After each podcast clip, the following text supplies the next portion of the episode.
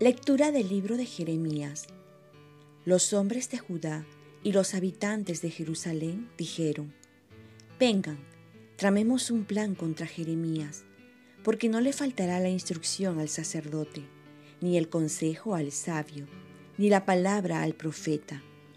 Vengan, inventemos algún cargo contra él, y no prestemos atención a sus palabras. Señor, hazme caso Oye cómo me acusan. ¿Acaso se vuelven mal por bien para que me hayan cavado una fosa? Acuérdate de cómo estuve en tu presencia, intercediendo en su favor, para apartar de ellos tu enojo. Palabra de Dios. Salmo responsorial. Sálvame, Señor, por tu misericordia. Sácame de la red que me han tendido porque tú eres mi amparo. A tus manos encomiendo mi espíritu. Tú, el Dios leal, me librarás. Sálvame, Señor, por tu misericordia. Oigo los rumores de la gente y todo me da miedo. Se conjuran contra mí y traman quitarme la vida. Sálvame, Señor, por tu misericordia pero yo confío en ti, Señor. Te digo, tú eres mi Dios, en tu mano está mi destino. Líbrame de los enemigos que me persiguen. Sálvame, Señor, por tu misericordia. Lectura del Santo Evangelio según San Mateo. En aquel tiempo, subiendo Jesús a Jerusalén tomando aparte a los doce, les dijo por el camino, Mirad, estamos subiendo a Jerusalén y el Hijo del Hombre va a ser entregado a los sumos sacerdotes y a los escribas, y lo condenarán a muerte y lo entregarán a los gentiles para que se burlen de él, lo azoten y lo crucifiquen. Pero el tercer día resucitará. Entonces se le acercó la madre de los hijos de Zebedeo con sus hijos y se postró para hacerle una petición. Él le preguntó, ¿qué deseas?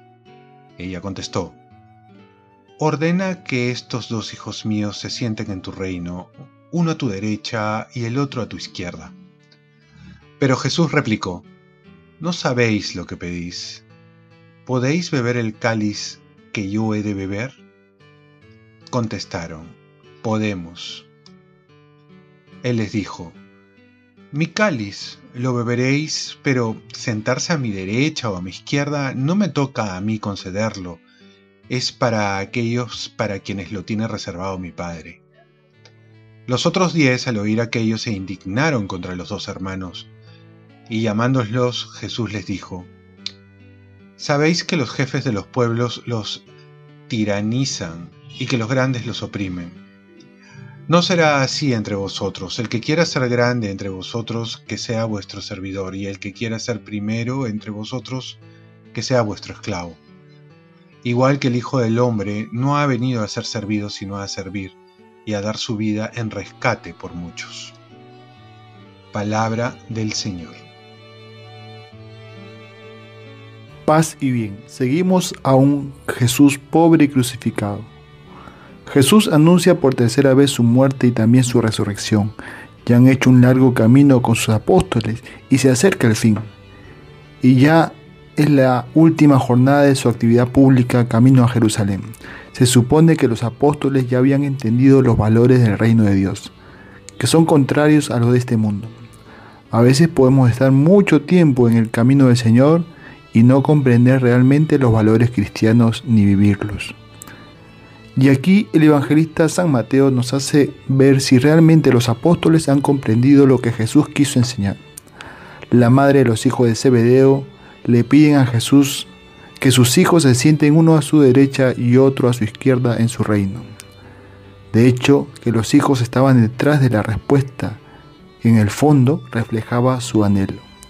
Jesús, conociendo lo que hay en su corazón, les hace ver que hay dos caminos. Uno que presenta a la sociedad, y esto consiste en el anhelo de dominio, prestigio, poder, riquezas, cargos, y otro que lo presenta, el camino del reino, que es todo lo contrario, que comprende servicio, caridad, humildad, pobreza.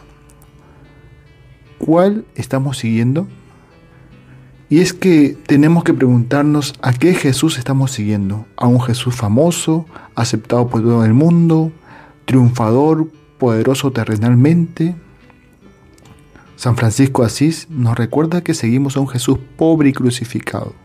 Un Jesús que escogió el camino de la minoridad, del servicio, de la pobreza, de la humillación, del desprestigio, de la esclavitud y hasta de la muerte la muerte para darnos vida. Pues esto es lo que cuesta seguir a Jesús, no es un camino fácil. Y Jesús nos vuelve a confirmar este camino de minoridad, de humildad, todos los días en la Santa Eucaristía. Escoge seguir el camino de un Jesús manso, humilde, pobre y servicial para ser como Él. Oremos. Virgen María, Recuérdame que estoy siguiendo un Jesús pobre y crucificado y tengo que identificarme con Él. Ofrezcamos nuestro día.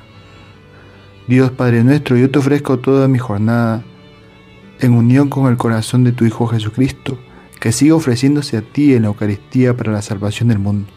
Que el Espíritu Santo que guió a Jesús sea mi guía y mi fuerza en este día para ser testigo de tu amor. Con María, la Madre del Señor y de la Iglesia, te pido por las intenciones del Papa. Con San José Obrero te encomiendo a mi trabajo y mis actividades de hoy, para que se haga en mí tu voluntad. Y la bendición de Dios Todopoderoso, Padre, Hijo y Espíritu Santo, descienda sobre ti. Cuenta con mis oraciones, que yo cuento con las tuyas, y que tengas un santo día en este mes de San José. Buen día.